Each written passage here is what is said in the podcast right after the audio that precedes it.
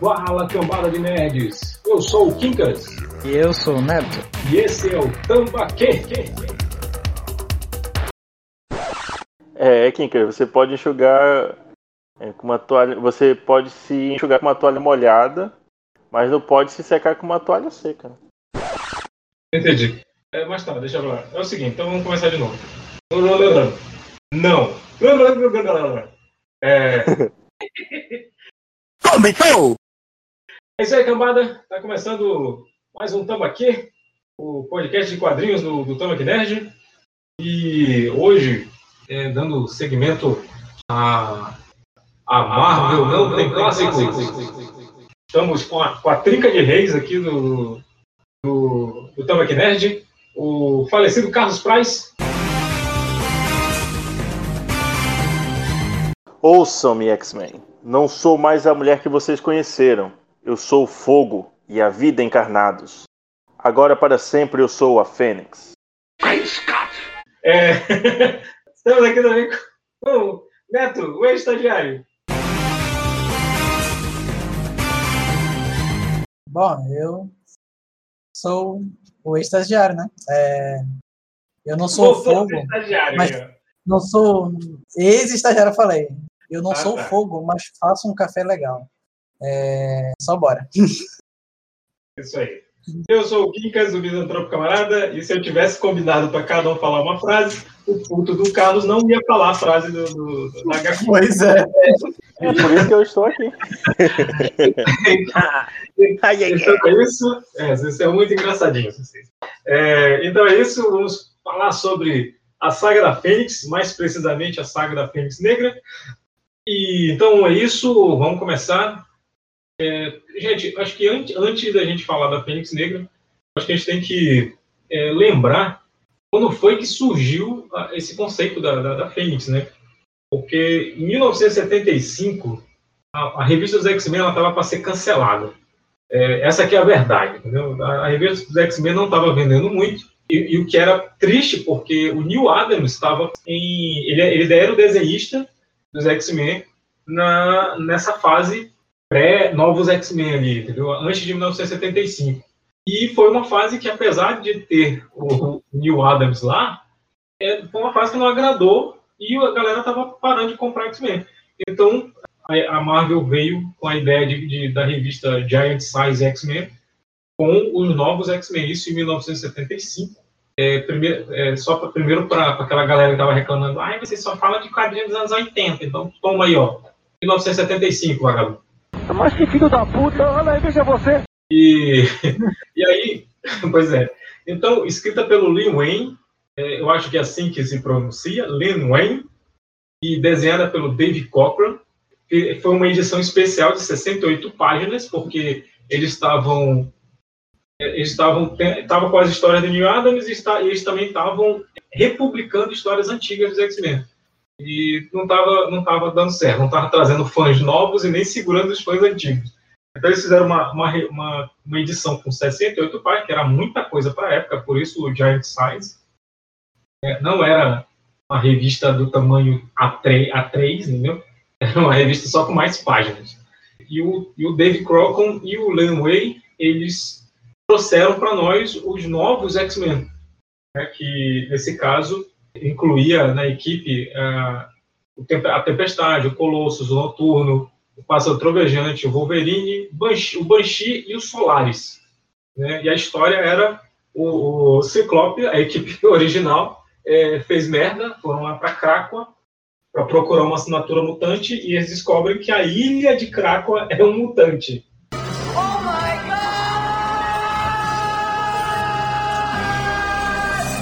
E eles são derrotados por Krakoa e o único que consegue sobreviver, por incrível que pareça, é o Ciclope.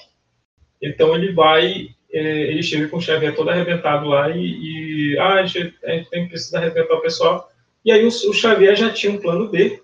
É claro que no futuro a gente descobriu que é um plano C, mas ele já tinha um plano B com, com trazer o, o- a, a Liga da Justiça Internacional dos X-Men, né? Que era a Tempestade da África, Colosso da Rússia, Noturno da Alemanha, Pássaro Trovejante nativo americano, Wolverine do Canadá, o Banshee escocês e o Solar japonês. E o Dave Crocon, ele tem um mérito muito grande por ter criado, ele é o criador da Tempestade, do Colossus e do Noturno. Inclusão social é foda. Exato, oi? Inclusão social foda, né? Um de cada canto do mundo. Não, exatamente. É porque a ideia era essa, né? Transformar os X-Men numa coisa mais internacional. Só faltou um alien. Calma, calma, sua piranha, calma. É, mas aí, é cal, calma, calma, sua piranha. É, então, assim, cara, ele, ele fez essa história. Foi, cara, foi um, um puta sucesso tão grande que trouxe os X-Men de volta, cara.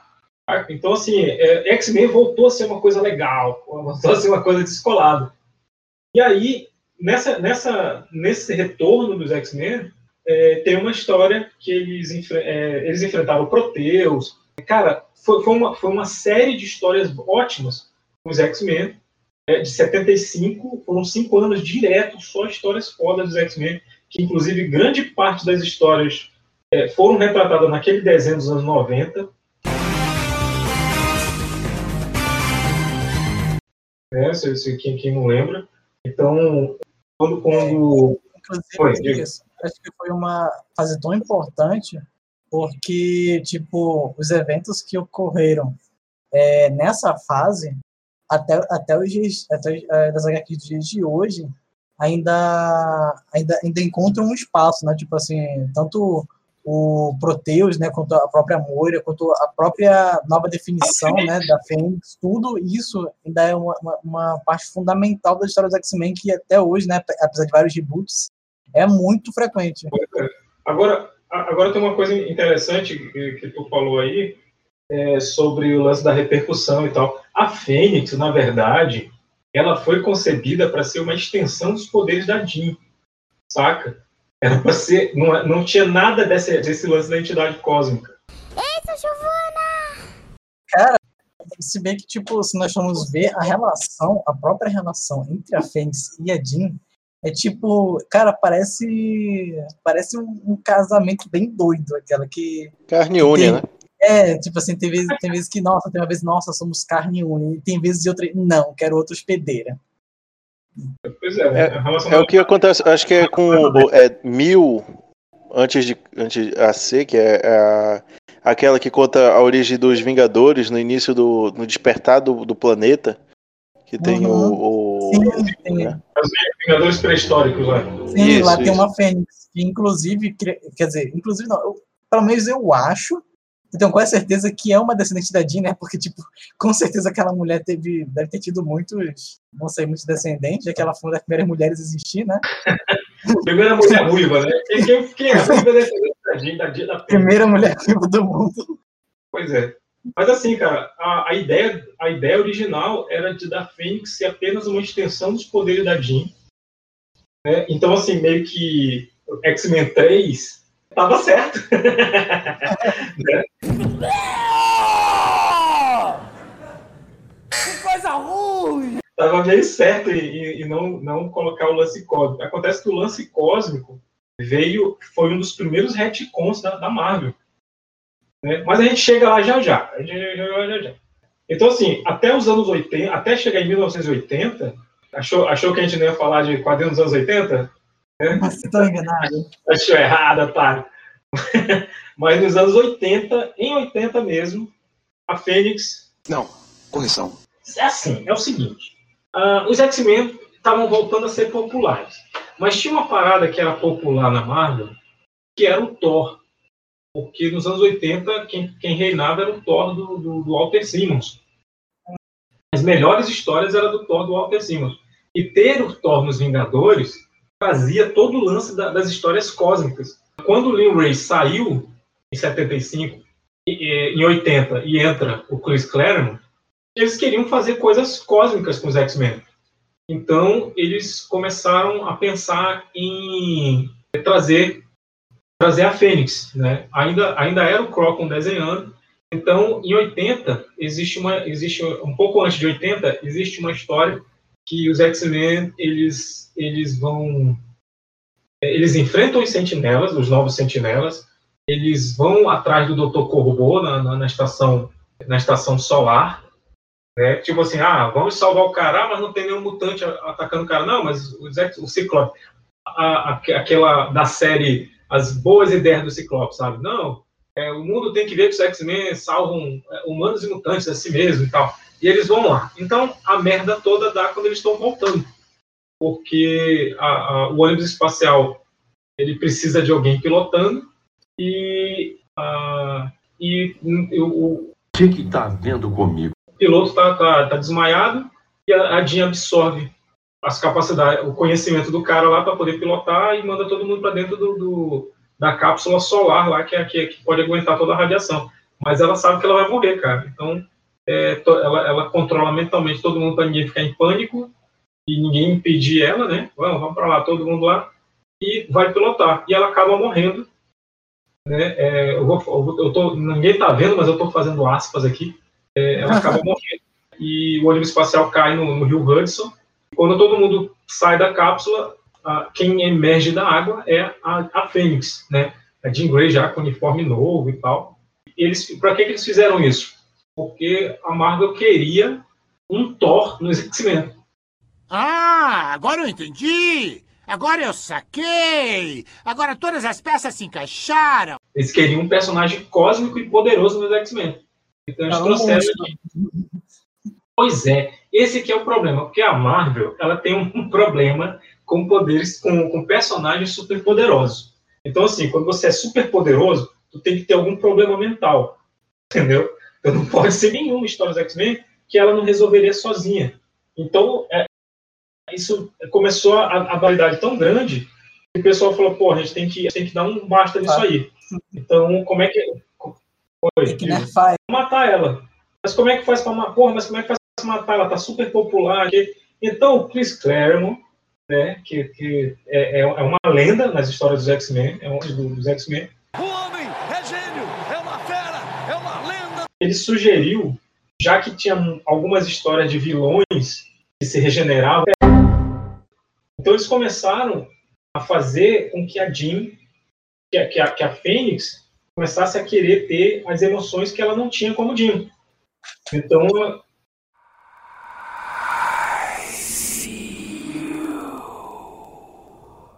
Diga. Oi? Não, alguém falou alguma coisa aí. Eu não falei nada, não. Não. Ninguém falou não, nada. É camponesa. É camponesa. camponesa. É, Seja bem-vinda. Pois é. Vai para aí, né? Ó, o Carlos, ó, ó, camponesa, o Carlos está dando boas-vindas para você, pode ir para lá. É... Mas, cara, é, é interessante que, tipo, nessa, nessa parte, né, tipo assim, eles queriam definir né, a, a Phoenix como se fosse uma contraparte né, da, da Jean. Mas é estranho que, tipo assim, conforme tipo assim, os X-Men foram passando de roteirista para roteirista, né? Cara, isso mudou de uma, de uma maneira tão, sabe, tão descomunal, tipo, que, tipo assim, inicialmente era para pelo menos a, o que o, o, que o, o que o escritor queria mostrar, né, é que ela era tipo assim uma versão pior do Galactus, né? Tipo, ah, o Galactus devorava planetas, ela podia destruir tudo. Mas, tipo assim, até, até, era uma até, até era até, até era uma personalidade para ela, né, que seria uma, uma versão, é, digamos assim, corrompida, né, da Jean. Mas, tipo assim, depois de um tempo, ela, ela, ela passou, tipo assim, de, de, uma, de uma entidade maligna muito mais, mais pro lado tipo da bondade, tipo assim, primeiro foi maligno, aí depois ela ficou neutra, aí depois ela ficou tipo assim super de boa. Tipo, a disparidade de cada escritor com a, com a Fênix é, é bem evidente. Ah, sim, cara. Uma dessas características também é a mudança de, de coloração das roupas, né? Quando ela tá mais afrontosa, Sim, é um, um vermelho. Verdade. Quando ela tá neutra, ela tá branca. E eu acho que essa, essa primeira aparição ela tá verde, né? Sim, que é interessante também. A primeira aparição é verde, exatamente. Aí tem Mas assim, aí... cara, o, lance, o lance das cores, da cor branca, pelo menos, foi uma coisa bem mais recente. Se bem que o conce... um dos conceitos originais da, da Fênix era para ser branco. O, o verde foi por acaso, né? Os caras tavam, iam lançar na, na arte original estava branco, e o desenhista lá, o, o, colorista, ele olhou e falou assim: é, não é branco. o uniforme não da é. Jean é verde. O uniforme da Jean lá, como garota Marvel, é verde. Então vai ser verde. E, e os conceitos originais eram para ser branco mesmo, cara. Mas é, isso, esse uniforme branco ele foi resgatado. Tá, a, se alguém puder ver lá no chat das reuniões, tá lá. O uniforme dela, dela, dela branco, né? É, mas teve, teve umas outras versões ali bem estranhas até. E teve a versão verde. É. Essa penúltima aí tá parecendo uma mulher leopardo. No, God! No, God, please, no! No! No! No! é verdade. Eu sei lá, acho que essa última, eu não sei, eu não sei, essa penúltima eu não, não sei o que, que eles queriam fazer. Cara, eu acho, eu acho que elas queriam, tipo assim, como a Fênix, né, seria uma, uma encarnação da vida, né? Tanto que, tipo. É, tem uns elementos. É, tipo assim, tanto que, tipo, em, uma, em, uma da, em uma das histórias, né, diz que é, um dos motivos, né, da, da Jean ter encarnado a Fênix, ser, uma, ser a encarnação da Fênix, é porque originalmente a Fênix teria sido presa em volta da Terra, ela seria o núcleo da Terra, né? E teria reencarnado em várias gerações. Aí, tipo, talvez eles queiram pegar essa, essa, essa coisa, tipo assim, criadora cósmica e botar no, no traje. É porque, porque esse, esse lance dela tá preso na Terra, isso é, é retcon também, né, cara? É retcon, cara, retcon pra tudo quanto é lado X-Men. Olha, o Deadpool já mostrou que, a, que o Joey Quesada tem a joia do retcon. A sétima joia do infinito, né? A sétima joia. mas, mas sim. É, cara, é, antes, vou falar antes do retcon, né? Era para ela ser super poderosa, seria, ela seria a primeira mutante ômega, ela seria a primeira mutante ômega, então a, a Força Fênix seria só uma extensão dos poderes da Jean. Só que quando o Claremont entrou, eles realmente não sabiam o que fazer com a Jean, é, eles, eles, resolveram mudar e falaram assim, não, vamos, é, vai ser uma entidade, até porque na, na revista dos Vingadores, aliás, Mito, na, na, na revista do X Factor, é, eu não lembro quem estava escrevendo X Factor, eu acho que era o, eu acho que era o próprio Claremont. Ele queria trazer a Jean de volta, mas eles já estavam com esse arco da, da Fênix Negra. Aliás, Mito, desculpa, desculpa, X Factor é alguns anos depois. Mas fala, fala, Neto. Mas, cara, foi nessa brincadeira que surgiu tanta piada de tipo, aquela, não existe X-Men realmente morto, aquela, tudo pode ser de volta com a Fênix. Ah, cara, é verdade. A Jean, é, eu, lembro, eu lembro que tinha na, na Cara, revista de linha, ah. tinha, você mandava você mandava desenhos, né? Aí tinha um cara que desenhou, fez uma capa da Playboy. Que é isso? Com a Jean Grey, assim, aí tava escrito bem assim. Não, não era, a capa não era Jean Grey, a capa era tal de Cascavel lá, que era uma parceira do Capitão América. Aí tinha na matéria embaixo, tava escrito assim, entrevista com Jean Grey, ela diz como é estar morta três vezes e, e ainda, ainda, tá, ainda tá absorvendo isso. É... A realidade pode ser o que eu quiser, né?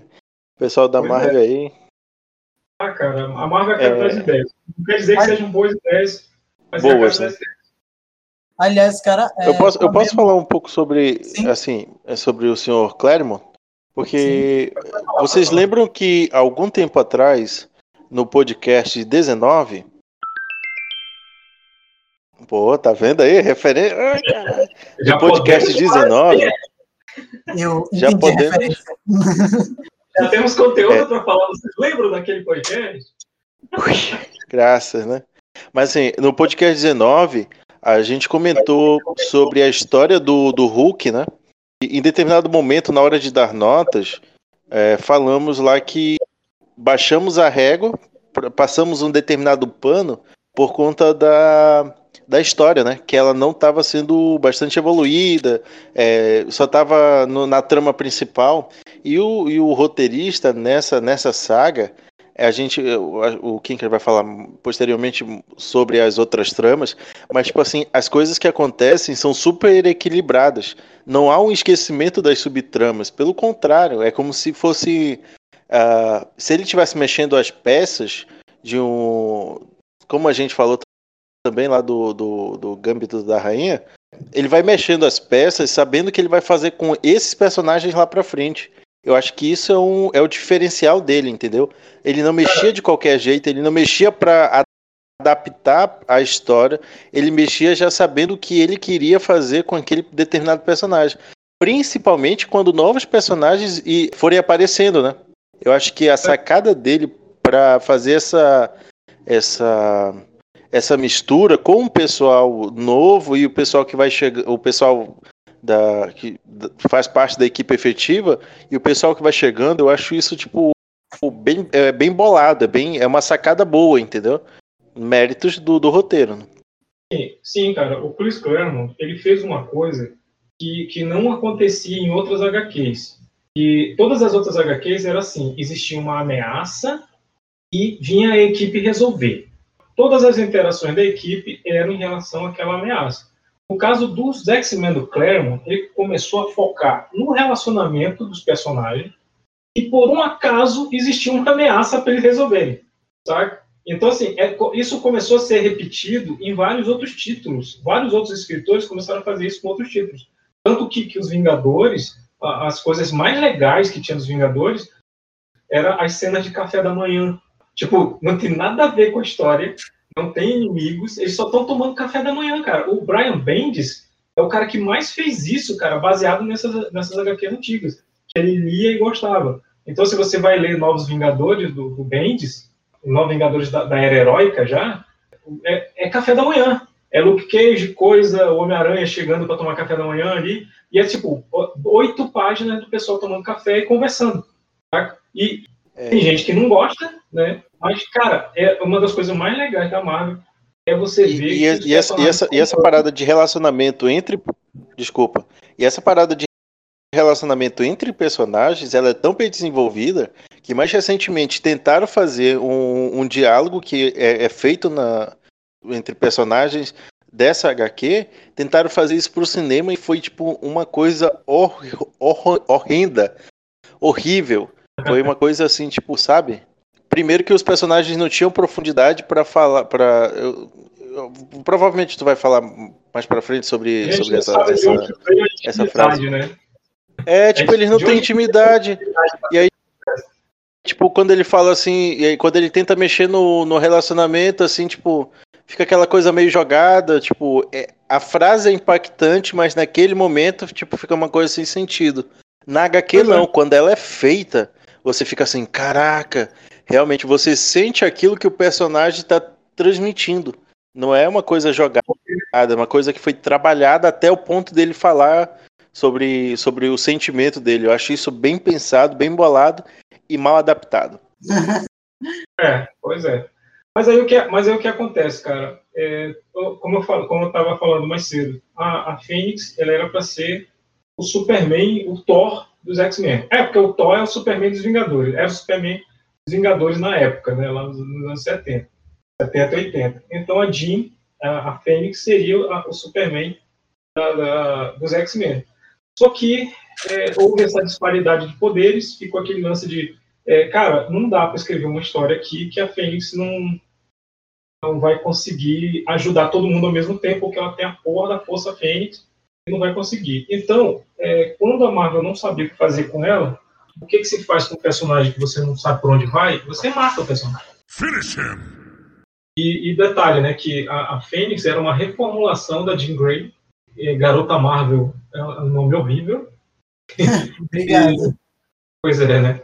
Então, Mas o então foda é que o codinome dela literalmente entrega a identidade secreta dela. Pois é, né? E esse cara não tem nada.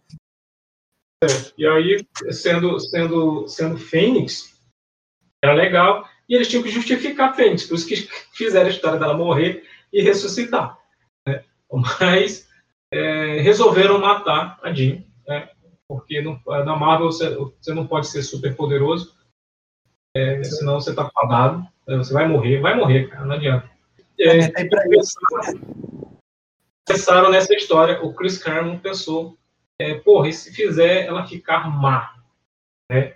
E foi aí que o Crocon falou, não vou participar disso porque eu, eu ralei aqui para transformar Jean, para tirar a Jean de, de uma personagem é, da, da Dama em Perigo para a personagem mais foda da equipe, eu não vou ver, eu não vou ficar aqui para ver vocês matando a personagem, eu vou sair fora.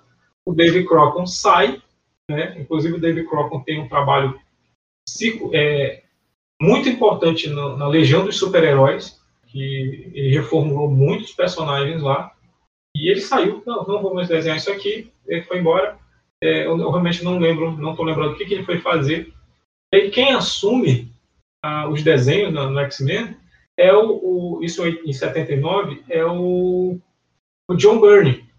E ele chega lá, e o John Byrne ele sempre foi um maluco da cabeça, então é, foi o John Byrne e o, e o Chris Claremont foram, é, são até hoje a melhor dupla criativa da Marvel, sabe? Depois de Stan Lee e Jack Kirby, Chris Claremont... Mas isso aí é, é, é, lendas, né? São lendas, aí é outro patamar. Só que aí outra coisa que é lendária eram as brigas que esses dois tinham, entendeu? Que também é normal, né? Eles, não, não do jeito que eles eram. Porque era assim, o Claremont fazia um roteiro, porque assim, o Claremont ele gostava muito da Tempestade.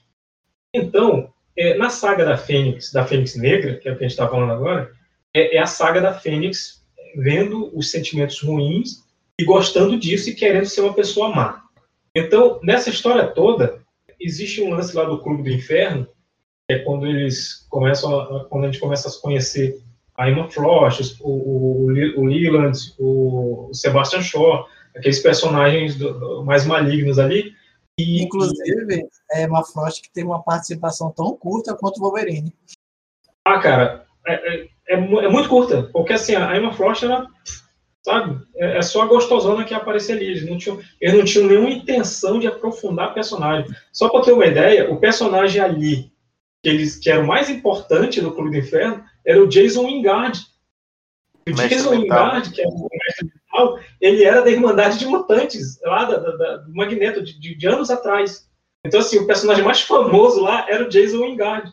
E, e, e, por ironia do destino, os personagens que prevaleceram no futuro foi o, foi o, o Donald Pierce, que é, que é o, o, líder dos carniceiros, que ele aparece na fase dos X-Men na Austrália, o, a Emma Frost e o Sebastian Shaw, que foram os três é, personagens que mais apareceram depois. O próprio Jason Wingard e o Leland, sabe? Foda-se pros dois. É, o, Leland, o Leland era um gordo que o, o, John Byrne desenhou baseado nele mesmo. Se vocês forem olhar o personagem, ele é um gordo barbudo. É autorreferência, né? Foi uma autorreferência, exato. É, e, e, o Jason Wingard é, é, desenhado todo bonitão. O, o, modelo que o, que o Byrne usou para o Jason Wingard foi o, o Richard Chamberlain. É, é, um ator do, dos anos 70 lá. É, quem não conhece ele, ele foi o primeiro Alan Quaterman no cinema. Naquele, naquele filme As Minas do Rei Salomão. Aqui, aqui no Brasil, é, tinha uma novela, não, não, não, não brasileira, mas era uma novela lá de fora chamada Pássaros Feridos, que, que era, era, um padre que se apaixonou por uma, uma, uma garota, uma freira, sei lá, e, e passava aqui na, na, no Brasil, eu acho que era no SBT que passava, mas isso há muito tempo atrás. E a fama dele no Brasil veio por, esse, por essa, essa novela, mas ele fez ele fez Os Três Mosqueteiros, ele fez O Homem da Máscara de Ferro, ele fez O Conde de Monte Cristo, ele fez o, o, o Alan Quarterman nas Minas do Rei Salomão. Então, assim, ele era um cara ele era um cara super atuante na época, né? e o Jason Wingard, o, o, as feições dele, do, do, personagem, eram baseadas no, nesse personagem, nesse ator.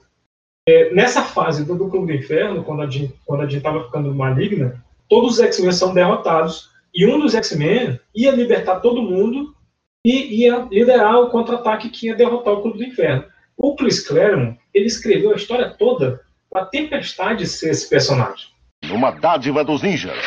Só que o, o, John Byrne gostava do Wolverine. Então o que, que ele fez? O John Byrne reescreveu o roteiro, botando o Wolverine como principal. E aí tem aquela cena foda, que é o Leland usando o poder dele, que é controlar a densidade das coisas, jogando Wolverine pro, pro esgoto lá da, do clube, da mansão, lá do Clube do Inferno, porque eles estão lá no último andar, o Wolverine vai, vai despencando todos os andares ali até chegar no esgoto, e aí tem a cena clássica do Wolverine cheio de, de, de coisas do esgoto no corpo, em volta do corpo, ele olha assim e fala, agora é a minha vez. Isso é uma cena clássica dos quadrinhos, o Wolverine com as garras ejetadas, assim, uma, uma cena vista de cima para baixo, ele, ele só com o rosto virado para trás, assim, falando, agora é minha vez. E, e por causa dessa trapaça, é, por causa dessa trapaça sem vergonha do, do Burnie, né, porque o Burnie ele reescreveu, desenhou essa cena, é, é, tirou o protagonismo da tempestade e mandou pra gráfica. Surprise, motherfucker! Saca? o, o, o Claremont só soube da mudança quando, tava, quando o gibi estava pronto na banca. Então, assim, é, é, foi, É. foi um Eu acho uma puta falta de sacanagem. Tipo, apesar desse, dessa, dessa parte do, dessa, dessa pequena parte do Clube do Inferno, essa saga do Clube do Inferno, ter sido um estopim, né, para Fênix Negra, cara, sinceramente, eu achei ela um pouco fraca. Porque, tipo, além dessa, dessa alteração, né, que, pra, pra, ao meu ver também, a Aurora seria, entre aspas, uma, digamos assim, uma protagonista temporária melhor, porque, pelo menos para mim, porque eu acho que, até mesmo até os dias de hoje, eu acho que a Aurora é mal aproveitada. Para mim, ela é uma personagem muito, com muito. tanto, com tanto potencial que poderia juntar a, a- um lado, tipo, sabe, nossa, a minha, meus poderes, será que eles são realmente do meu DNA mutante? Ou será por causa que eu realmente sou reencarnação de uma deusa? Ou será que é algo mais? Tem tanta coisa que dava para explorar e não foi usado, Cara, bem decepcionante. é o seguinte, o Claremont, ele tava, ele tinha essa ideia, porque o que aconteceria? A, a, a Tempestade, ela lideraria a rebelião, eles derrotariam o Clube do Inferno, mas a Fênix, ela ia o espaço, e aí ia destruir um sol lá, e ela ia destruir um sistema planetário. Beleza. É, ia ter a luta com os Shi'ars, e o que aconteceria? O Xavier ia usar bloqueios mentais para controlar o poder da Fênix. E aí a Jean Grey, ela ia- não ia mais conseguir nem ter a telepatia por causa disso. A história da, da a saga da Fênix Negra, ela ia terminar com a Jean humana, né, entre aspas, e o Ciclope ia abandonar os X-Men para ficar com ela. Eles iam casar e tal, sabe? Eles iam ter uma vida normal. Aí o que que acontece? O editor da Marvel na época, que não era mais o Stan Lee, ele falou assim: não, não, porra, ela destruiu um sistema planetário. Ah, outra coisa, né? O, o Chris Claremont fez ela destruir um sol. Mas o, o Burnie foi lá e alterou e botou ela destruindo um sistema planetário, com pessoas Sim. e tudo. né? Então, Cara, assim, Até porque faz sentido, né? Tipo, se tu sim, mexe numa coisinha do universo, vai repercutir no resto. Cara. É, porque é o seguinte, só que essa alteração foi a única que o Burnie falou com o Claremont. Entendeu? Inclusive, essa é uma conversa famosa que eles estavam bebendo, e ele falou, cara, é, não é melhor botar um sistema planetário aí, porque, porra, fica mais impactante e tal. Aí eu, pô, a gente, a gente- eu posso até desenhar o planeta sendo destruído, as crianças gritando.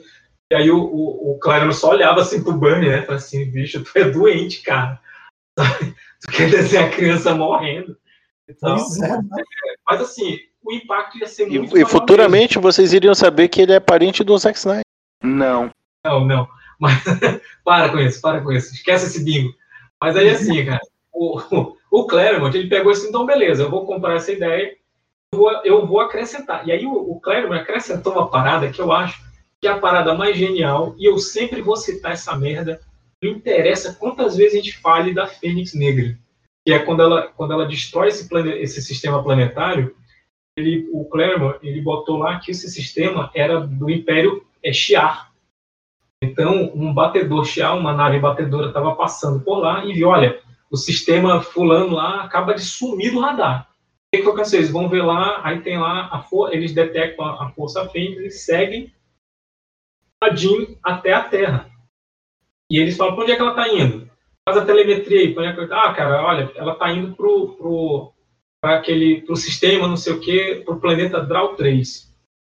E aí o comandante lá fica, fica falando assim, o, comandante, eles já, eles já rechaçaram o Galactus sete vezes.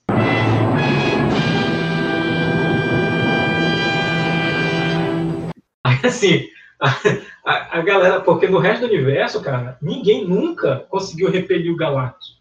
Só a Terra repeliu sete vezes, cara. Então, assim, a Terra é um lugar maldito, é um lugar a, a ser evitado no universo Marvel. Então os caras voltam pro, pro Império Shi'ar, o, Cla- o Claremont usou essa, esse argumento que eu acho genial, Ah, cara. isso é muito bom. O único alienígena que teve coragem de pôr os pés na Terra foi, inclusive, o lendário ET Bilu, né? Que nos alertou sobre termos conhecimento. Pois é, né, Isso cara, mesmo. 2020 É, é, é pela, é pela imperatriz da Shia que ela fala, né? Que tipo, o poder do, do Galactus pode não ter tanta significância assim, porque perto do, do poder da Fênix, é, se não me engano, é, porque o, o, o Galactus é movido à fome e o dela pode destruir tudo que, que existe, né? Não, é porque é o seguinte, o lance da Fênix, ela é. é Porque assim, cara, é, eu posso estar falando besteira, mas existem três entidades cósmicas na Marvel que são é, responsáveis pela renovação. A Fênix, ela pode criar e destruir, ela é uma, é uma, é uma entidade neutra. né? Ela pode criar e destruir. Eu- aí tem, tem o Galactus, que ele só destrói. E tem um outro que eu acho, eu acho. Oi? Não, tô tentando lembrar o nome da entidade, Ah, não tá. é não lembro se é infinito. É, infinito cara, é. É, tem uma outra entidade aí, se alguém de casa souber lembrar, mas ela é responsável só por criação. cara, não. Caralho, é o Onabovol, é o Onabovol. Ele é responsável pela criação. É, e o Onabovol, eu não sei se, se alguém já viu ele nos quadrinhos, ele aparece numa, na- na- numa edição do Quarteto Fantástico, onde ele é representado pelo Jack Kirby, que não podia ser outro, né? É o cara que criou praticamente o universo Marvel, né? Não, aí tá certo. Eu gosto da apresentação dele, tipo assim, quando ele aparece, né, pro Homem-Aranha durante a Guerra Civil, em que a Tia May tá de cama lá. Aí, tipo, ele aparece como se fosse um, um homem, tipo assim, né? de uma aparência de lá para uns, de uns 50 anos, mas não grisalho, de cabelos longos, e parece que a pele dele tá desgastada, né? Eu acho que Tem eles, cara, acho que ele, que, tipo assim, quiseram representar, tipo assim, pelo menos eu que acho, né, que ele quis é, aparecer de uma forma que, tipo assim, demonstrasse a onipotência dele, mas não desse perfeição a ele. Tipo, ao mesmo tempo que ele fosse um ser onipotente, onisciente, onipresente, tal, e tudo tal, mas ele não fosse perfeito. E isso seria demonstrado a partir da aparência dele. É, mas não sei, porque a aparência dele original, ele é só, ele é uma é luz em formato de humano, né? É, É uma é uma luz. ele não tem, ele não tem feições. Ele, ele pode assumir a forma que ele quiser, mas cara, quando eu li essa história do quarteto do, do, Mike Welligo, que, que que ele é o que ele vira o Jack Kirby, cara, que, que é uma fase que o o, o, o Reed tá com metade do rosto queimado, né? Porque o Dr. Destino usou magia lá e conseguiu queimar o rosto do Dr. Destino, do, do, do Reed Richards. E ele também é, é aquela fase que o Coisa tava sem, sem a, a- sem um lado do rosto, né? Sem as, sem as pedras de um lado do rosto, por causa daquela luta com o Wolverine. E aí o, o, o, o Ona Bovol, como Jack Kirby, redesenha o Reed Richards e o Coisa, né? Eles voltam ao normal. É muito... Cara, é foda. É, eu, eu gostei muito daquilo ali, cara. É por isso que eu, eu sempre quis que se o Ona Bovol aparecesse na, no MCU, ele tinha que ser o Jack Kirby em CGI, cara. Por favor, Marvel, é, me escuta, por favor. Se fosse o Stan em CGI. Mas você a, a, Jean- a, a Jean Ray tem, um- tem uma tiara, não tem? Que é uma projeção, uma- um projeto do Fera? Cara, é, é o seguinte, é, essa, essa tiara, isso aí ela só rolou no desenho, era, e era um projeto que eles usaram contra o Proteus. né? Mas, só, mas só rolou, no, se eu não me engano, só rolou no desenho, eu não lembro de ter rolado isso nos quadrinhos. É, não, não, não, mito, é, rolou sim. Só que não A tiara que, a tiara que inibe, né? É, Que era adiantou pra limitar nela. os poderes dela, mas só que não rola. Não rolou porque. Aliás, é, porque eu- fala, fala, né?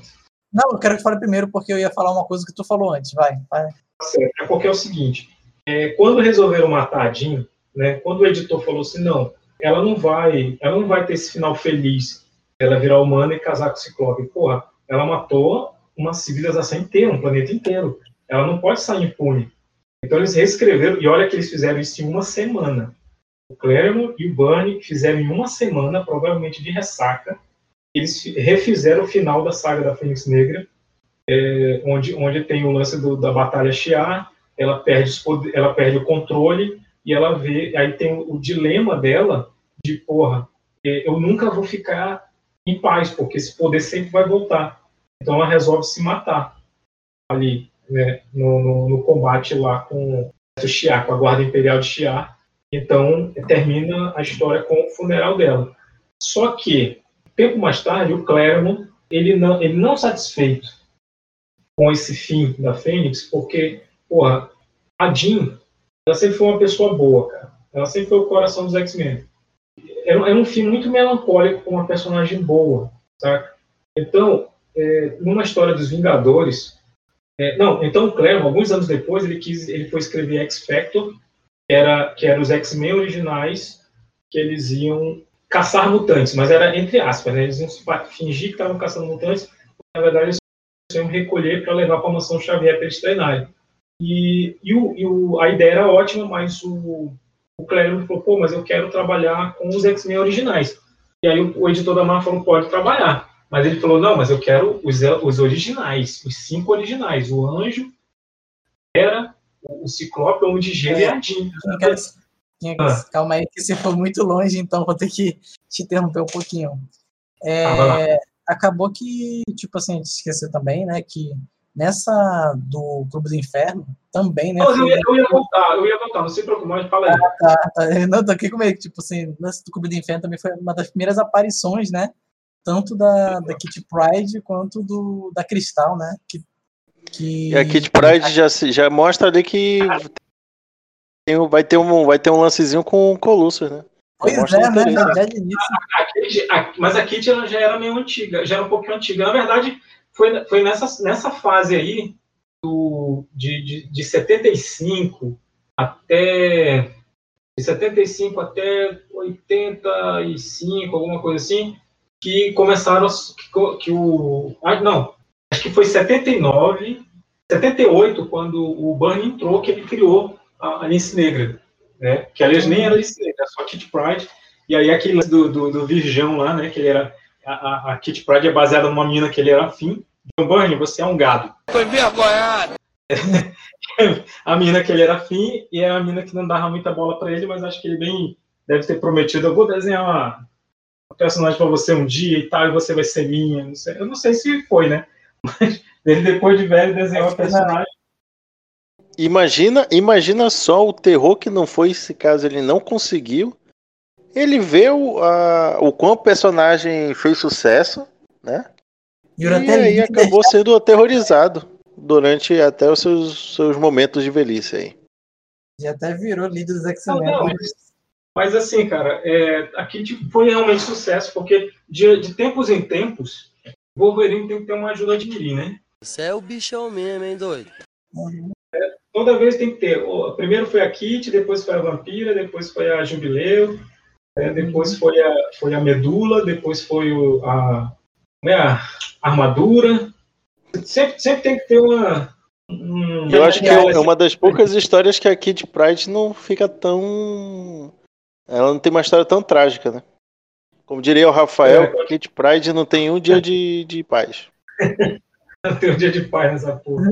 Principalmente nesse dia, né? Que ela ficou 12 horas fugindo de mutantes. É, mas sim, aí assim, o, o, o Claremont escreveu as histórias do X-Factor ele queria a Jean Grey. Né? E os caras falaram assim, tá, mas é, se, tu, se tu fizer um bom motivo para ela voltar, a gente permite. Então, o que é que ele foi? Ele pediu para escrever uma história dos Vingadores. Aliás, nem é uma história dos Vingadores, é a história do X-Factor mesmo, o início, que é os Vingadores, é o Namor é, e os Vingadores estão lutando contra os Atlantes lá. Rola uma, rola uma treta, o Hércules cai no, no, na, no Rio Hudson, eles estão perto do Rio Hudson, o Hércules cai e ele, e eles, ele pega uma rocha no fundo do rio para bater no Atuma, que é o, que é o vilão lá do Namor, o, o Atlante. E, essa rocha que ele pega, ele percebe um formato diferente, é tipo um casulo. Eles levam para o Reed Richards, né, para analisar, para ver o que, que é aquele casulo. E aí, quando, quando eles dão a fé, quem sai do casulo é a Jean Grey, da, com o mesmo vestido que ela está usando quando ela caiu do um ônibus espacial lá em 75. Então, ele, o, Chris Claremont faz o, o primeiro retcon né, dos X-Men, que seria a, a Jean Grey não era a Fênix. Então, todo mundo, ah, por isso que a Jean ficou maluca com poder, porque não era a Jean, né, era uma, eles criaram o conceito da força Fênix, da entidade Fênix. Ah, agora eu entendi! Agora eu saquei! Agora todas as peças se encaixaram! Cara, a Jean Grey volta à vida com esse subterfúgio aí. Como é que. tipo assim, a Força Fênix, é, isso, isso, isso é porque eu, eu não vi essa parte ainda. Essa parte, né? Aí, tipo, então a Força Fênix era apaixonada pelo Scott. Cara, é, é o seguinte, a Força Fênix, ela, ela era regida pelas emoções, ela não tinha emoções. Então, quando ela possuiu, quando ela clonou um corpo da Jean ali, né? Ela preservou o corpo da Jean, ela deixou no casulo para o corpo da Jean se curando. Por causa da radiação, o corpo da Jean estava fugindo lá. Então, ela ficou no casulo se curando. Então, ela criou um clone e, e habitou esse clone com, as, com os padrões mentais da Jean. Só que os, esses padrões mentais, ele, ela, ela, ela é, tá esclerosado, animal velho. É, as emoções que ela tinha ali eram as emoções simples da Jean. O amor que ela tinha pelo Ciclope, essas coisas assim. Então, ela, a Força Fênix amou o Ciclope do mesmo jeito que a Jean amava o Ciclope. Então, assim, quando a, quando a Força Fênix lá, ela começou a ter as outras emoções que, ela, que a Jean Grey nunca teve, como, por exemplo, ser má, ela gostou daquilo, cara. Sabe? Eram emoções novas, ela queria emoções novas. Então, ao invés, ao invés de dar um livro para ela ler, ela ter novas emoções, não, deixaram ela sair por aí destruindo as coisas. É... Aquela, o livro, o livro de autoajuda, como lidar com emoções. pois é, né? Aí ela tinha a terra, né? Aliás, assim, é, daquela fase lá do Clube do Inferno, da, literalmente da saga da, da Fênix Negra, qual é o nome do, do roteirista? É, esqueci agora. Claremont. Cara, é. o Claremont, ele ele não gostava muito do Professor X, né? Cara, o, o Claremont. E, cara, tipo, o Professor X, cara, eu, eu, eu não conhecia essa fase do Professor X, a fase babaca. Porque, pela fé, pense num cara chato. Pense num cara chato. Que, ele não tava ah, namorando nessa, nessa, nessa, não, nessa fase? Nessa, nessa, nessa fase. Ele namorava à distância nessa fase, ele tava um controlador obsessivo, cara. Ah, não, o Scott não me deixa entrar na cabeça dele, ele não, meus alunos não me deixam entrar na mente deles, não me deixam varrer a mente deles, não me deixam entrar na privacidade deles. Ah, e acaba criando uma rivalidadezinha ali, né? Sim, ele literalmente, pelo Scott estar tá fazendo Cria ranço do, do, do Scott. Sim, vocês, vocês estão falando do Claremont, vocês têm que ler a fase do Joss Whedon. Mas tudo bem. Cara, pela fé, o cara, o cara literalmente ficou viciado em, em entrar na mente dos outros, em, em vigiar pela fé. Não, pois é, cara. O, o, o Claremont, ele, ele, ele, trouxe, ele tinha que tornar o Xavier uma figura autoritária, porque, primeiro porque, né, o Xavier que é o dono da casa, né, cara? Então o pessoal tem que obedecer ele. Cara, e, não, tipo assim. Se a semana destruiu a mansão, ele tem que tem que ficar puto mesmo, né, cara? Mas, cara, tipo assim, em uma, em uma, em uma, em uma tira, ele tá falando, Scott, você. É, por causa daquele negócio, né? Que tipo, ele quer dar um descanso pro X-Men. Scott, você. Eles estão assim, molham por sua calça, você falhou como líder. Aí na outra, quando a Jim morreu. Poxa, Scott. Pois é, né? Te considera um filho, né? Nunca quis seu mal. Um filho da. reclamei. Pô, caramba. Tipo, o Scott ainda tá mal. E o cara vai Nunca critiquei, né? Nunca critiquei, sempre duvidei. É, é. é, mas ele vai, ele vai chegar lá e vai falar o quê? Ela morreu porque tu não, pode, não conseguiu proteger ela, seu cuzão.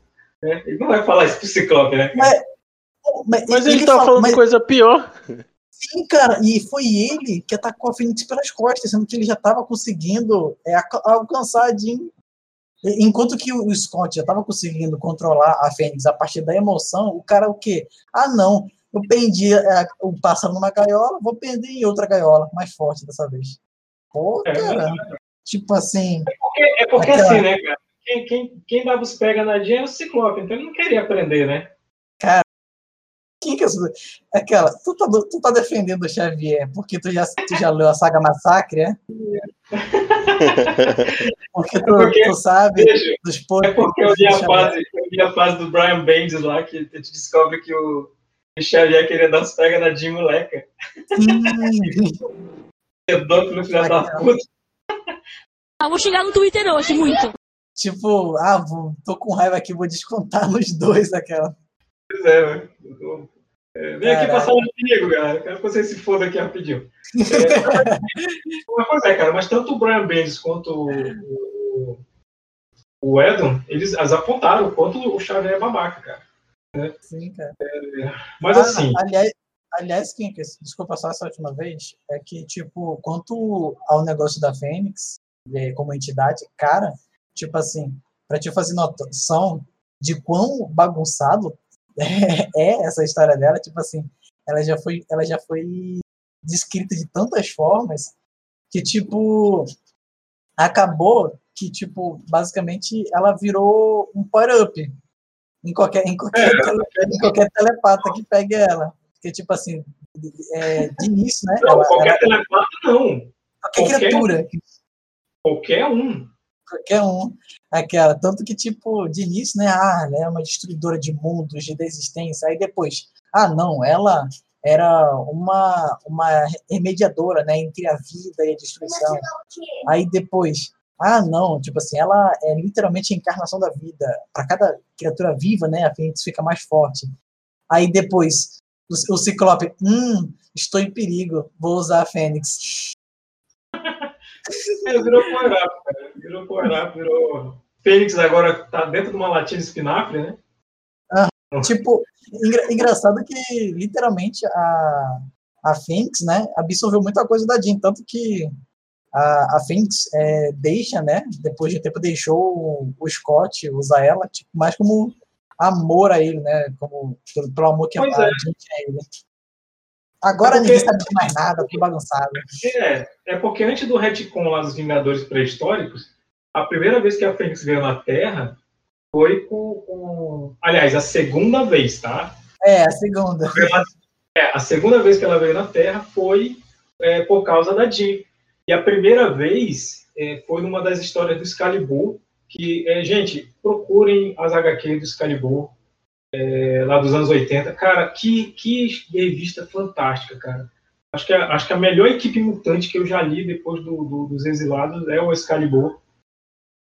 E para quem não sabe, Excalibur é a equipe, é os X-Men britânicos, né? Que é o, é o Capitão Britânia, a Megan, que é a Metamorfa, o, o, o Noturno, a Kit Pride e a Fênix. A mais a Fênix era a Raquel Summers, né? A, a, filha do Ciclope da Jean do, do futuro lá do, do Dia de um Futuro Esquecido. Então, assim, era a melhor equipe que eu já vi, cara. A, a equipe mais divertida e que, que me, tá merecendo uma adaptação aí pro, pro, pro MCU. É, tô, tô- tô esperando, tô aguardando aí. Mas, porra, cara, é, ela, ela, a Fênix, ela aparece na, não na pré-história, mas na Idade Média. Era uma cerimônia, era uma cerimônia druídica, que é um tal de Feron, ele ia assumir a Força Fênix, mas aí o, o, o mestre do, do, do, do, do Feron, que se chamava Necron, né, ninguém imaginou que um cara chamado Necron seria vilão ele, ele mata o Feron para ficar com a Força Fênix. Só que ele mata na frente da entidade quando a entidade tá chegando. Aí a Fênix olha e fala assim: não, não, não, não quero me envolver nessas merdas e vai embora. Né? E ela só volta séculos depois quando ela vê a Jean Grey se sacrificando para salvar todo mundo. Então ela fala assim: pô, não, tá aqui, essa daqui eu, vou, eu, eu, eu aceito me juntar com, com, com essa daqui. Mas, cara, Depois disso, Agora que- ela, ela ficou muito exigente, né? pois é, depois disso parou a exigência. Baixou a Mas, régua. assim, Pois é, virou, virou a Bruna Sufistinha lá. Né? Hoje, eu, hoje eu não vou dar, hoje eu vou distribuir. Mas, ou referência desgraçada. Mas assim, Pois é. eu acho que isso, isso a gente resume, a gente resumiu a saga da Fênix aqui, mas é, vocês estão livres para discorrer sobre a história mesmo, a saga, é, sobre seus detalhes, né, cara? Porque eu vou só pegar um copo d'água e vocês podem discorrer sobre isso aí. Quer começar, Carlos? Por favor, faça as honras. Ah, ok. então, cara, eu gostei muito. Tipo assim, querendo não, quando eu era criança, o que eu, o que eu mais gostava dos X-Men era da Força Fênix. Tipo assim, não só pelo né, a, a- o novo patamar cósmico, né, que ela trouxe para os X-Men, Uhum. como, tipo assim, é, digamos assim, as suas variações, a sua mitologia e, principalmente, é, o modo como a, a, a Jean tinha que lidar com isso. Porque é que nem, o, é, é que nem aquela parte né, em que ela volta para casa, né, como força, com, com o Fênix Negra ainda, né? E, tipo, é, ela tem que, entre aspas, Fênix, né? Jean barra Fênix, ela, ela afronta os pais dela, né? Dizendo que, tipo assim, apesar de, dela ter nascido deles, né? Simples humanos, ela literalmente virou uma entidade, né? Uma deusa. O modo como, como ela lidava com isso era muito interessante. Tanto que, no final, né? Ela preferiu né, morrer como humana do que se tornar a Fênix, né? Apesar dela, dela em si ser a Fênix, o que, o que é muito confuso. Mas Quanto que eu não gostei, cara, tipo, já falei, né? Tipo, eu, eu achei, né, a caracterização do, do professor Xavier muito, tipo assim, se ele tinha que ser alguém que botasse banca, né, que seria uma figura ríspida, ele conseguiu muito e até ultrapassou, cara. Porque dava para ver que o protagonista, boa parte do tempo dessa, dessa saga, é, poderia também ser considerado o Ciclope. Porque, apesar da Jean, é, é ela que sofrer né, pelas, pelas diferentes formas, o Ciclope seria um co-protagonista, porque era ele que tinha que sim, lidar sim. Com a, a, a, mulher que ele amava desse jeito, né? E principalmente sempre via a HQ pela, na maior parte do tempo pela visão dele. É, é a, o Claremont, ele escreveu a saga da Fênix Negra com aquele final lá, ela perdendo todos os poderes, é, a história era para aposentar a Jean e o Ciclope. Eles não faziam mais parte dos X-Men, entendeu? E quem assumir. E adivinha quem ia ser o líder dos X-Men? Boa pergunta. Boa pergunta. Adivinha quem seria o líder dos X-Men? A Kit? Tan, tan, tan, tan. Cara, a Tempestade. Ah. Entendeu? A Tempestade ia assumir como líder dos X-Men a partir daquele ponto. Só que, que não rolou, né, cara? Então muda, tiveram que mudar o final. O, o, o Burn fez a, a, aquela canalice lá, botar o Wolverine como salvador da equipe. E, e, e, aí a gente tem o início do enfodecimento do Wolverine. Sabe daqui, meu! Sabe daqui! E, e o Ciclope não abandonou a equipe, né? Ficou um tempo lá, e só depois que ele saiu, saiu fora. Não, tipo assim, a, a Fênix, ela pode ser a entidade que renasce mas ela perde fácil esse título pro Wolverine. Porque o tanto de vezes que o Wolverine ressuscitou, mano, não, não cabe numa história. Não cabe no papel, dia 4. É por isso que ele. Né? O quê? É por isso que, por exemplo, ele foi utilizado no terceiro dos X-Men, né? Não, falhou, não, falhou, falhou, É por isso que ele foi utilizado no filme dos X-Men, ele disse. É, e ah, eu concordo com isso. Né? Isso aí, mas tudo bem. Porque basicamente a, a saga, né, essa, essa trilo, a trilogia foi feita por Wolverine. E o resto, e o resto todo, né? Porque depois disso. O resto todo é do Wolverine. É, né? É, é. Wolverine e seus amigos. Sim, mas enfim, cara, tipo. É, X-Men, Wolverine e os X-Men. Wolverine e os X-Men, exatamente. Mas enfim, cara, tipo assim, depois disso, né? É, não sei se vocês já viram, né? Tem as HQs as Aventuras de Ciclope Fênix. Aí depois tem As Novas Aventuras de Ciclope Fênix. Cara, para mim, essa saga podia ser muito bem as ultra novas, não, ou as perfeitamente novas aventuras de, de Ciclope Fênix. As novíssimas, né? Porque, cara, é, basicamente eles são o centro, né? Tem, realmente eu senti falta, como o Kikas falou, né? Da, do agradecimento dos outros personagens, mas eu acho que como eles quiseram dar um foco maior pro casal, né? Aliás, eu também percebi que, cara, tipo, os próprios os próprios vilões também não tiveram tanta importância. Tipo, não, tu tipo, tem a com vilã, é, é, igual como o Clube do Inferno fez. Quando, a, quando ela se descontrolou, a galera falou, vamos sair fora. E foi isso. Não teve mais nenhum outro vilão é porque ela, ela por si só, ela tem, ela é tão poderosa, tão poderosa e tão assim impensavelmente imparável que eu acho que realmente a importância dela, né, tinha que se sobrepor aos outros. Ela é tão poderosa que outros personagens começaram a perceber os é, outros personagens que não estão na, em si na, na linha de frente dos X-Men acabam percebendo a energia que, que ela produz, né? Então, isso aí já é, é também. O perigo que ela representa, né? O perigo é... que ela representa. Mas eu digo, eu digo mais, tipo assim, por exemplo, a primeira Os luta.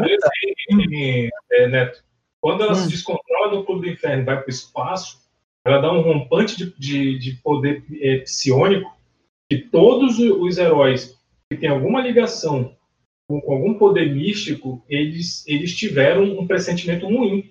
O Doutor Estranho, o Capitão Britânia, Doutor Estranho, Surfista Prateado, né? O Homem-Aranha. todo mundo teve um- um- quando a Fênix está saindo da Terra lá, eles tiveram um mau pressentimento. E foi exatamente, ela saiu, destruiu um sistema planetário e voltou. Tipo, Ela saiu para fazer um lanche e voltou, sabe? Então, mas tipo assim, eu, eu me perguntei uma coisa. Prim- primeiro, né?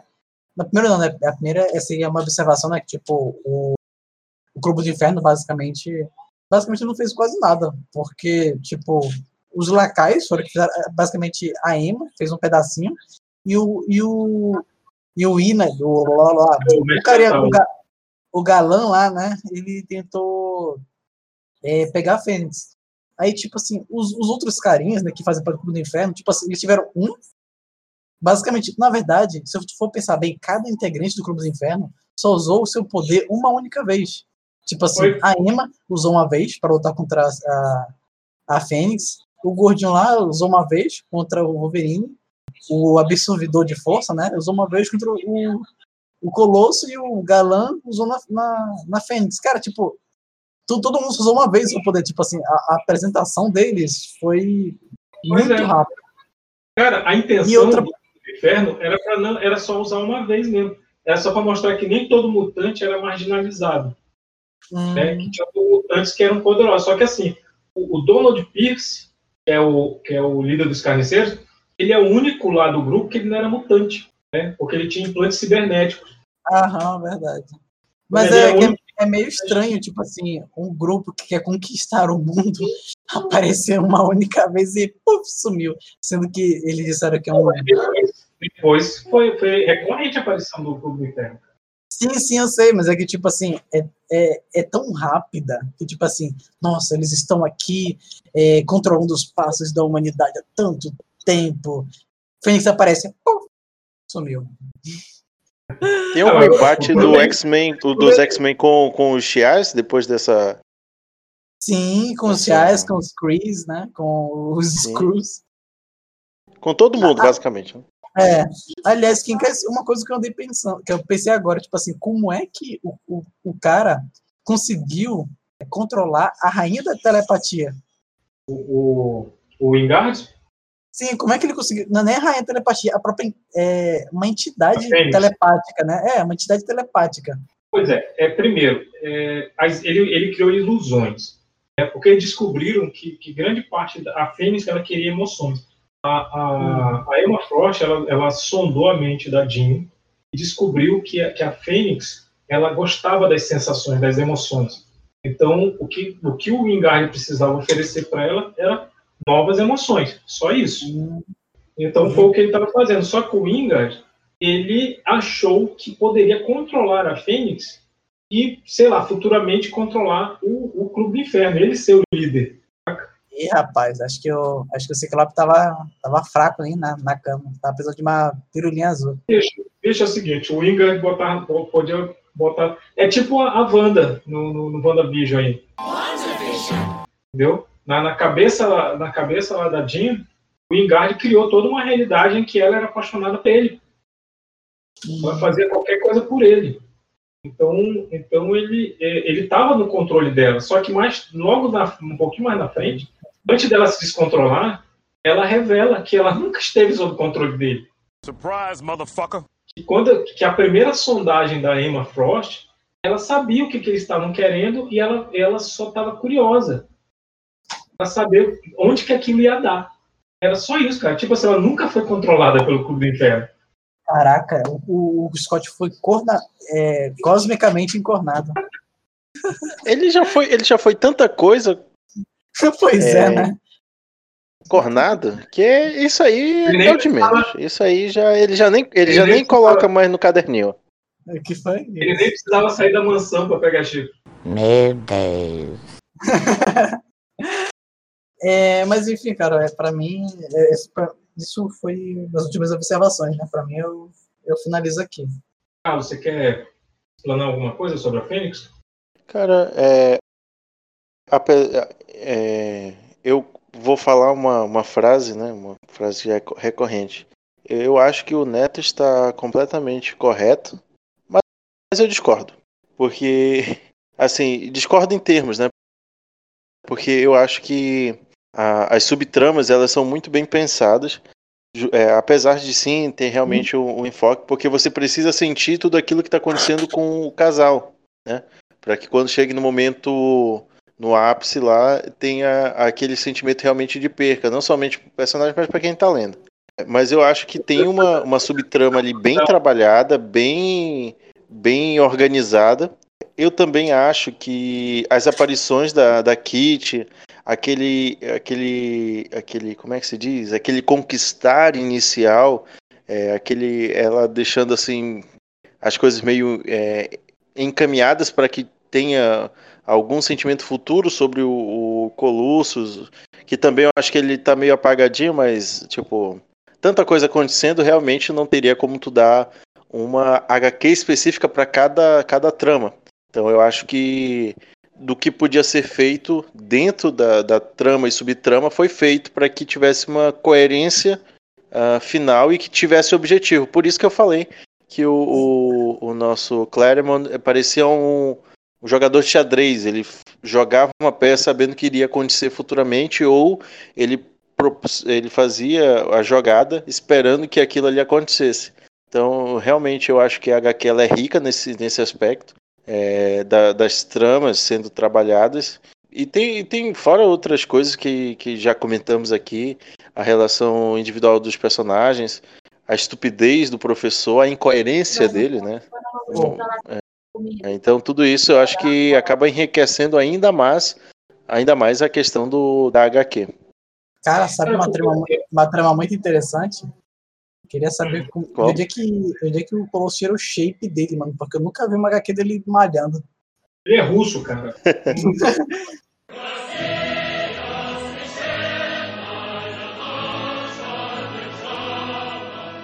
Não precisa dizer mais nada, ele é russo. Isso aí. Vodka é e. Vodka. Vodka. O Colosso tinha 17 A cada duas horas. O Colosso, quando entrou nos X-Men, tinha 17 anos. Tá? Vodka e já era monstro. Já era monstrão, já. Mas assim, cara, é, o Claremont, ele é responsável por, por esse aspecto de novela que tem nos X-Men. É, por um lado, ele é, é, isso é bom, porque enriquece pra caramba os, é, o desenvolvimento de personagem. Por outro lado, quando não é bem continuado, fica uma bosta. Porque quem assumiu os, os escritores que assumiram logo depois que o Claremont saiu, é, deixou assim é, insuportável ler X-Men. Era, era insuportável ler X-Men no final dos anos 90, cara. É, é, não, não, dava, não dava mais. Era muita coisa sem pé nem cabeça, era muita coisa de qualquer jeito. Não, não dava legal, cara. É, em relação à Fênix Negra, é, ela trouxe uma parada na época que foi a, a morte de um personagem é, principal, né, que você, você tinha pouca coisa, foi em 1980. Se eu não me engano, o Capitão Marvel, a morte do Capitão Marvel foi o quê? Foi 82, né? 83. Não lembra, Neto?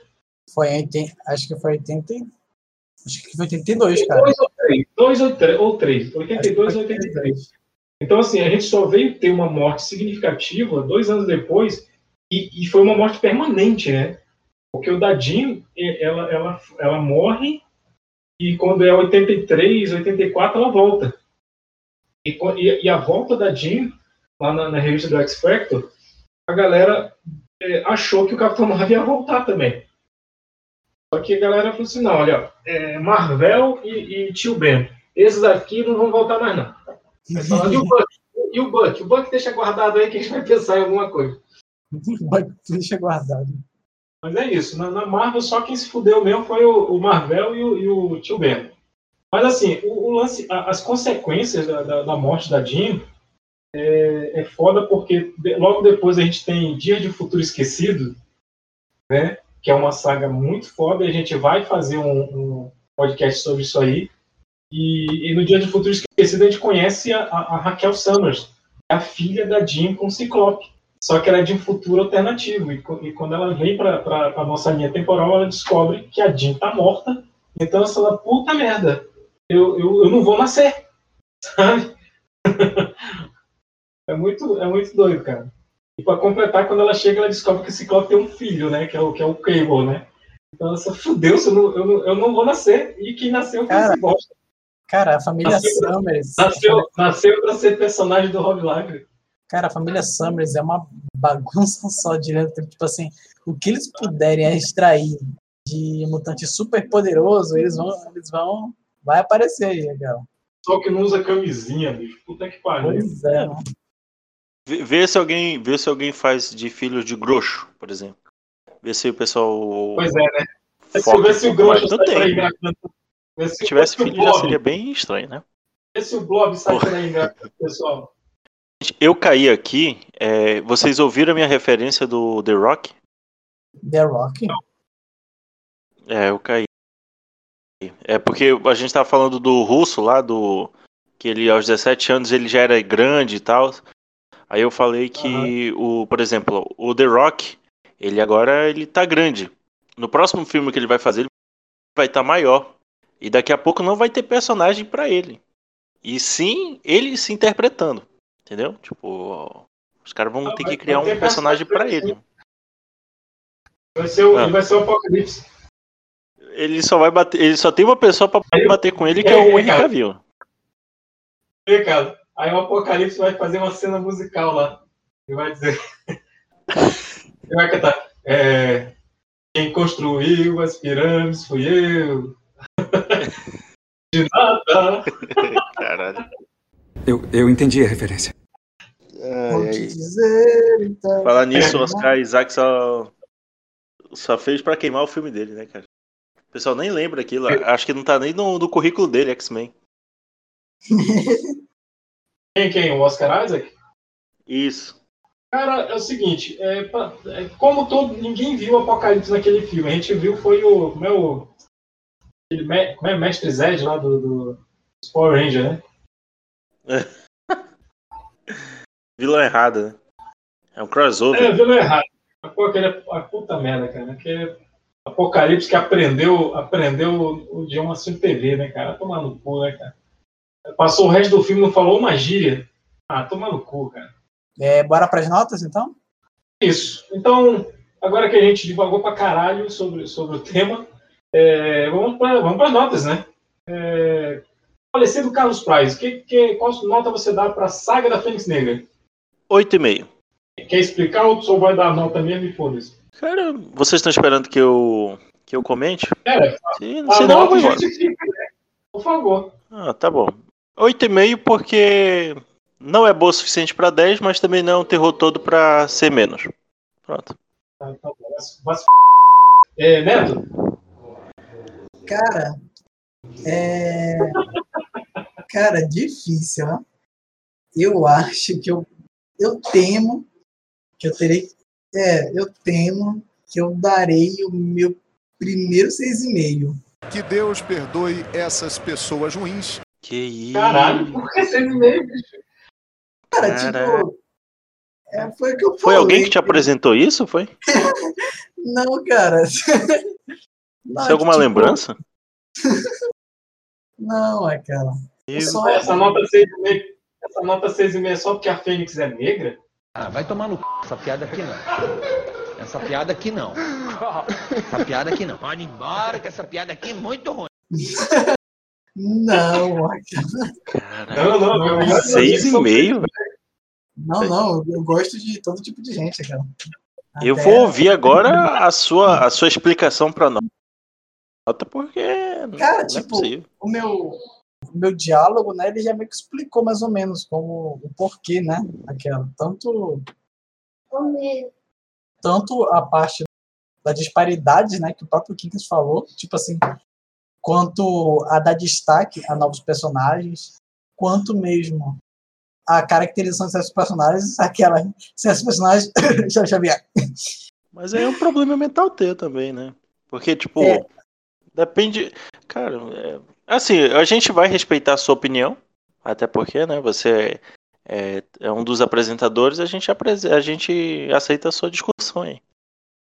É, tipo, vocês, é, eu sei que vocês gostaram, mas, tipo, pelo menos pra mim, cara, eu. Eu sei, né, que existem personagens que são babacas mesmo, né? Mas, cara, tipo, eu acho que foi. É, é bem, foi bem confuso essa parte. É, essa parte de, tipo. É, uma mudança muito abrupta na personalidade dele, porque, tipo assim, o modo, em, outra, em outra, muitos HQs que eu já vi, tipo assim, como retratam o Charles é, como se fosse um, um santo protetor dos mutantes que zelasse por eles e cuidava deles como eu queria de um pai e tipo ver ele agindo de, de, da maneira como ele agiu nessa saga para mim eu na minha opinião né do modo como eu vejo Charles é uma descaracterização para mim é claro para mim pode ser apenas que tipo seja uma imagem que eu criei na cabeça dele né mas é, é a minha visão além disso, né, tipo assim, eu não, ia, eu não daria um 6, né? Eu daria um 7, eu teria dado um 7,5, né? Se não fosse também pelas informações que o Kinker nos proporcionou, né? Que também mudou minha visão. Tanto quanto ao que poderia ter sido é, essa saga, né? Quanto também ao crescimento, né, de outros personagens que foi retardado, né? Porque eles eles tiveram, né, seu destaque em, em outros momentos, mas poderia ter iniciado aqui, poderia ter sido equilibrado aqui. E é isso, cara, porque, tipo assim, de resto, o roteiro, é, para mim, é bom, apesar de um ou outra desregularidade que eu não, não, não sei se me convenceu tão bem a parte, a parte, desculpa, do... Desculpa. Desculpado, meu filho, só, só explique aí. Ah, tá. É, a parte, tipo assim, do, do próprio Clube do Inferno, né? Apesar de aparentar ser um vilão e ter né, sua, entre aspas, o seu nome no, na capa da, do, da HQ, né, como o vilão principal, não teve, tipo assim, uma, um, um impacto tão grande, né? Não, não teve impacto que um vilão de verdade, tipo assim, é, se você pensa no mestre do magnetismo, né, ele seria, tipo assim, não importa a HQ que ele participasse, ele seria um oponente à altura dos X-Men. Mesmo que ele tivesse diversos planos mirabolantes, diversas ideologias, para mim, ele é, querendo ou não, não importa quantas vezes ele retorne, um oponente à altura dos X-Men. O Clube do Inferno, para mim, não convenceu tanto como vilão. Principalmente que eles não tiveram nem uma participação tão grande. É isso, cara. Tipo, não precisa, a gente não precisa concordar em tudo, né, aquela. Tanto que o, é, é bom de discordar, porque a gente tem outros pontos de vista. Claro, aqui é 100% democrático. Inclusive, Neto, você vai entrar de férias agora. e aí você retorna. Enfim, em entraremos em contato em breve com você. Kinkas, já pode dar sua nota. É porque eu tô, tô respondendo aqui. Ah, tá. a gente, é, nós teríamos um convidado surpresa hoje, mas ele só, ele só viu a mensagem agora. Acabou de mandar aqui. Ele foi tão surpreso que ele pois é. não apareceu. Não, pois é, porque eu, eu, fiz o convite, porque eu fiz o convite de tarde, né, cara? Só que ele só, só viu agora era o, o nosso Chegas, o, o Márcio Fiorito aí. Sucesso em todo o Brasil! Né, ele ia ser o nosso convidado surpresa aqui, mas aí ele não, não, não pôde, né? Mas aí tá, tá de boa. Cara, tu concluiu aí, né, Neto? Sim, concluí. Já até recebeu férias, então, já. É, eu vou, eu vou dar um nome, porque eu considero a saga da Fênix desde lá de 1975, quando foi introduzida a personagem, né? eu considero a saga da Fênix desde lá. Então, todo o conjunto da história, apesar da, da treta lá do, do Burnie com, com o Clarion, né, com, com o lance dos finais alternativos e tal, é, eu ainda considero uma saga completinha, apesar de tanta Panini, tanta Salvati, só, só fazer encadernado só com a saga da Fênix, que eu acho meio errado, devia fazer desde o início, é uma saga muito fechadinha, uma saga muito legal. E eu, eu considero é, é perfeitinha, é, perfeitinha do 9, né? Eu considero, eu considero muito boa, eu considero ótima, né? Eu considero é, muito ótima e eu dou um 9 por causa disso, cara. Até porque era, é, começou com o Dave Crockett restabelecendo os uniformes, restabelecendo, trazendo novos heróis. Então, é, é toda uma fase onde teve uma renovação significativa nos X-Men, por isso que eu dou 9. porque você tem Clube do Inferno, você tem, você tem o, o retorno de algumas mitologias tá, dos X-Men, como, como é, o Fanático, o Blackton Cassidy, é, as sagas do, do, do, Proteus, você tem é, a introdução de novos personagens, como a, como a Cristal, o Clube do Inferno, a Moira McTaggart, que foi introduzida nesse, nesse... Não, a Kitty já, foi, já tinha sido introduzida é, um pouco antes do, do Crocon entrar, cara. Mas eu acho e... que é essa daí, né, o, o a, os aspectos que vão ser perpetuados até, acho que é, até mais recentemente, né? Não, pois é, é mas assim, o, o, em relação a, a Jean, porque ela, ela é, deixou de ser a garota Marvel, cara. Bicho, toda fase na Marvel em que uma personagem deixa de ter um nome idiota para ter um nome melhor, sabe? É, parece, que, parece que a saga é, melhora. Porque quando a, a, a mulher invisível, a, a Susan, ela era garota invisível. Quando ela começa a se chamar de mulher invisível, parece que os roteiristas percebem isso e pronto. A é a personagem mais poderosa do quarteto. E, e, e, é verdade. Ela provavelmente é a personagem mais poderosa da Marvel. Ela, é, ela, foi a única que derrotou o Hulk sem dar um soco. Até porque não ia adiantar ela dar um soco, mas ela foi a única que derrotou o Hulk. é verdade, disso que eu pensar que é. Ué. Exato, é uma saga chegou lá. O importante que quando a gente fala em adaptações, eu me lembro que quando termina a X-Men Evolution, a próxima temporada seria sobre justamente a, saga da Fênix, né? No cinema já tentaram duas vezes, em outras, em outras mídias já tentaram, acho que foram mais duas ou três vezes também. E assim, e, ah. e é sempre a importância da, da tentativa e tudo mais é, para ver Olha, a importância dela, que tipo, os fãs sempre estão ali, são sempre ferrenhos, né? Quanto a. a... É, uma fase, é uma fase querida. Então, todo quem gosta de X-Men gosta dessa fase da, da Fênix, do, do, do até a Fênix Negra ali do Burn. Então, é, eu acho que o, a mídia que, que, que adaptou melhor foi o desenho dos anos 90, eles fizeram, cara, foi, foi muito fiel ao, ao que estava nos quadrinhos. Aquele desenho dos anos de 1990, ele acho que foi o desenho que melhor adaptou as sagas dos X-Men. Apesar de que na, na Fênix Negra, ao, ao, invés do Colosso está a Vampira e, e, e, não tem Noturno, tem a Jubileu, né? Tipo, porra, a gente tinha um Noturno que era tão útil e botaram a Jubileu. Mas a, a saga, apesar disso, ela foi bem adaptada e ela traz toda a, a, o peso da perda da personagem, cara. É foda. É... Eu vou assistir de é novo. Eu vou assistir de novo. Se bem, que eu acho que no desenho parece que ela não morre. É porque era da Fox Kids, né? Eles não podiam matar cara, o personagem.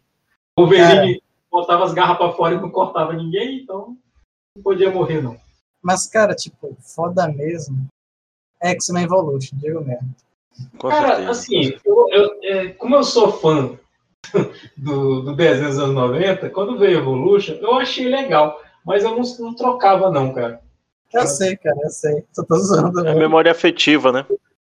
Apesar assim de. de é, é, porque assim, eles, eles pegaram. Uh, o X-Men Evolution pegaram coisas que, que melhoraram alguns personagens. Por exemplo, a Tempestade. É, no desenho dos anos 90, a Tempestade ela é o tipo de pessoa que tu não podia estar tá tomando um chá com ela e perguntasse alguma coisa para ela que ela ia te responder assim. Pergunta assim, tempestade, que horas são? Ela, as horas que você quer, só isso. Caralho, bicho. A vez assim, no desenho dos 90, ela não falava, ela ficava declamando as coisas. Eu lembro que ela, que ela quando ela conhece a Jubileu, quando a Jubileu conhece ela lá no, no, no primeiro episódio dos X-Men, lá, a Noite das Sentinelas, a, a Tempestade fala bem assim, não tenha medo, criança. Porque os mutantes são. Bicho, eu já tinha me cagado. Como ia falasse assim comigo. Acho que querendo ou não, cara. É um choque porque... de gerações, né? Porque o X-Men Evolution tinha que comunicar com a geração ali, né? Um pouco mais. É, os, os millennials, né? É a questão mais de, de, comunicação. Por exemplo, tem gente que tá, tá detestando agora os, os Thundercats porque. Oi. Não, porque é o seguinte, cara, é a mudança de narrativa. Porque, por exemplo, a tempestade. Quais eram os poderes da tempestade? Ela gesticulava e trazia uh, ventos, raios, não sei o que, né? E, e nos quadrinhos ela falava o que ela ia fazer. Ah, eu vou trazer um raio para fazer não sei o quê. E no desenho, cara, não sei quem teve a ideia idiota de que ela tinha que declamar o que ela fosse fazer. Vento, arraste, não sei o quê. Não, bicho, só vou jogar o vento para esse filho da puta. Vá, pronto. Precisava, não precisava aquele floreio todo, sabe? É, pois é, as adaptações para. Tanto é que a geração dos. Do, a, a geração mas, milênio Carlos, tem, tem X-Men como referência. Pois é, mas Carlos, sobre o Thundercats Horror, eu acho que eles, eles, eles tentaram fazer um Teen Titans Go ali, mas é, não deu certo, cara. Eu acho que a gente. Cara, eu, eu assisti, desculpa, eu assisti esses novos episódios e não, não curti cara, muito, não. Desculpa, mas Go Titans, para mim, é um dos Cavaleiros do Apocalipse. É, é um mal da humanidade, pra mim. Desculpa. É doido, cara. É genial. Eu me recuso, eu me recuso a considerar aquilo uma criação humana. Para mim, aquilo é, é a própria, própria cria do, do mochila de criança. Cara, melhor. Episódio, eu não posso falar porque eu não, não vi. Cara, não veja, não veja. Não. não tá perdendo nada. Não, não tá perdendo nada. Veja, melhor episódio de Titans é sobre livro, sobre ler livro. É o melhor, é o melhor. Eles terminam, que, que dá uma treta lá, porque eles acabam lendo um livro da Ravena, um livro de feitiço, dá uma merda. Aí, a, aí, no final, o Robin fala que a moral da história é que ler é errado. Cara, tipo, não. Tá, tem, tem esse negócio engraçado, mas, cara, tipo, imagina tu botar uma criança pra ver isso. Criança Tipo, é tapada. Ela vai achar que isso é certo. Ela vai. E, Mas a série. Aí, criança vê. É, Felipe Neto, o Neto. Bicho, Neto, eu assistia, eu assistia Pica-Pau e eu assistia Tom Jerry. Desculpa, só, só coisa construtiva. Só pois coisa é, construtiva. Então, é, e Papaléguas. Eu, eu nunca joguei bigorna na cabeça de ninguém. É, Até porque você não vai encontrar no Brasil. Eu já quis, mas eu nunca joguei, nunca, nunca fiz nada daquilo, não. E fora que Papaléguas é, é a maior analogia para vício, né? Existe, né? Porque o cara ele tem dinheiro para comprar foguete, tem dinheiro para comprar carro, tem dinheiro para comprar míssil. Por que, que, ele não pede um iFood? É porque ele é viciado em Papalégua, né, cara? É uma obsessão aquilo. Com certeza. Mas, mas é isso, eu acho que a gente falou tudo que tinha para falar. Até o que não devia. Da, da é, né? A saga da Fênix, acho que a gente pode, o que a gente pode falar agora é, é você pode encontrar uh, o encadernado da saga da Fênix é, na Panini, você pode encontrar na, na Salvat. Se você for muito paciente e tiver sorte, você consegue todas as edições do Super Aventuras Marvel. Se eu não me engano, é Super Aventuras Marvel 112 a 123 que tem as histórias. Eu posso estar completamente enganado aqui, gente. Eu estou chutando o número aqui, tá? Mas, de repente, se eu não me engano, é nessas edições. E você pode ver a saga toda da, da Fênix por aí. Tempo extra! Eu acho que é isso. É, alguém quer fazer algum jabá, quer fazer um agradecimento, mandar beijo para o pai e para a mãe? Ou, falecido Carlos Price, faça seu, seu encerramento aí, por favor. É isso aí. Vocês têm que ler. E espero que seja uma leitura tão agraciada quanto tive, tive, tivemos eu e, e Quincas. É isso aí. Uhum. Do jeito que tu fala, parece que a gente tava junto nisso aí, né, pois é, é, é isso que eu pensei. É. Neto, o estagiário. É, cara, as HQs que falamos nesse podcast não estão na Biblioteca do Tempo, mas você pode saber mais sobre a Fênix e muitos outros personagens dos X-Men e muitas outras sagas, né, como a saga Massacre, que fizemos aqui, é, as Guerras Secretas e muito mais. Não assista Goa Titans, permaneça são, só bora. É o seguinte, é, aqui é o Quincas, o Misantropo Camarada, assista o Teen Titans Go, é, o que ele está falando é a Tycoon Titans, não assistam esse não, assistam o Teen Titans Go. É. E... Assistam o filme do, do, do Jovem Titãs em Ação. É meu é Deus! Ai, meu Deus! O filme tem uma participação especial muito foda. Mas é isso. A saga da Fênix Negra você também pode encontrar nos seus melhores as suas melhores importadoras de scan. Tá? Chupa Panini, vai, vai, vai cobrar 200 reais numa HQ na puta que pariu.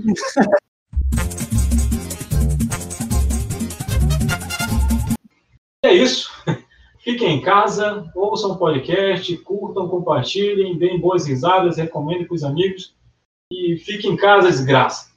É, é isso. É tchau e tchau. Eu tinha falado que era tão prazeroso quanto foi pra gente, porque por conta das notas, Neto.